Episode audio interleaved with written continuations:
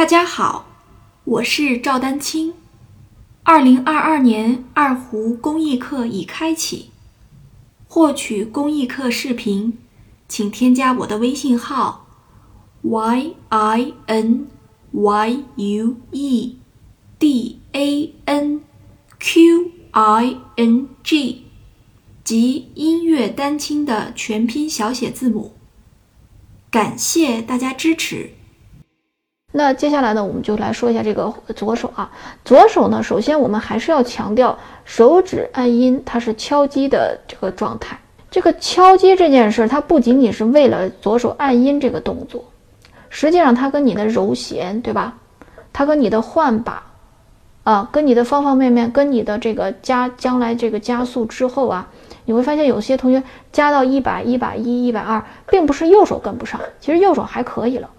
这个左手不太灵活，或者说一加快左手就发虚，这是一个很就是他他老在拖你的后腿，拖你整个的这个整个演奏的这个后腿，对吧？就是这样的道理。那对吧？就是我们说的那个呃木板木板效应嘛，对吧？这个一个水桶几块板是吧？最最短的那块，它就老老是。对吧？就影响到你这个整个的这个发挥。所以说，这个左手的这个，而且左手这件事儿，它就是其实我们要锻炼一个底层的能力，就是灵活性。这件事儿呢，它还不能突击啊，它不是，就是有些事儿，有些那个动作呀，或者有些技术，实际上是可以靠我们突击的。但是像左手这个灵活性，它是不可以突击的，它一定是在坚持长期练习的过程当中，嗯嗯，就是来来注意到的。所以说。手指一定要抬起来，那这里面呢就是怎么抬的问题。我特别要提醒大家注意的一点是啊，呃，大家在抬指的时候啊，尽量手指要主动，是吧？我们说过，这个手腕呢减少一手腕的动作要尽可能的少，不仅仅是呃按音的问题，其实包括揉弦，包括换把，即便是换把，有些老师可能会说那个换把这个手腕要有动作，是吧？即便是在换把的时候。我们左手的手腕的这个动作，其实幅度要非常的小，啊，远比很多同学想象的要小。要动，但是是非常小，对吧？所以说，呃，比如说我现在拉一下，呃，这个音阶啊，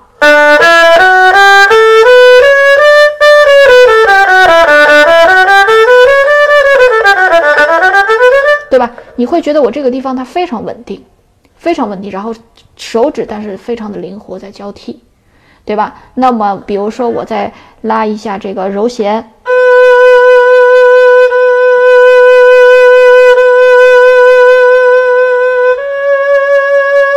啊，对，这个这个是标准的这个滚滚揉啊。那有些同学说，那滑揉和压揉要不要手腕呢？对不对？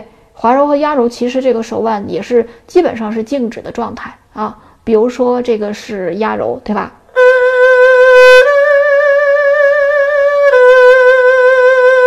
对吧？呃，那滑揉的时候呢，比如说我们的手腕它是可以，就是有一个叫词叫旋腕嘛，可以抬起来。但是这个手腕它是它的位置是抬高了一点，但实际的运动的时候它也是静止状态，基本上是静止状态的啊，对吧？它只是说比我们的普通的这个揉弦，其他的揉弦本身位置要抬高，但抬高之后就定在这儿了，就你可以这么理解，它也不需要手腕。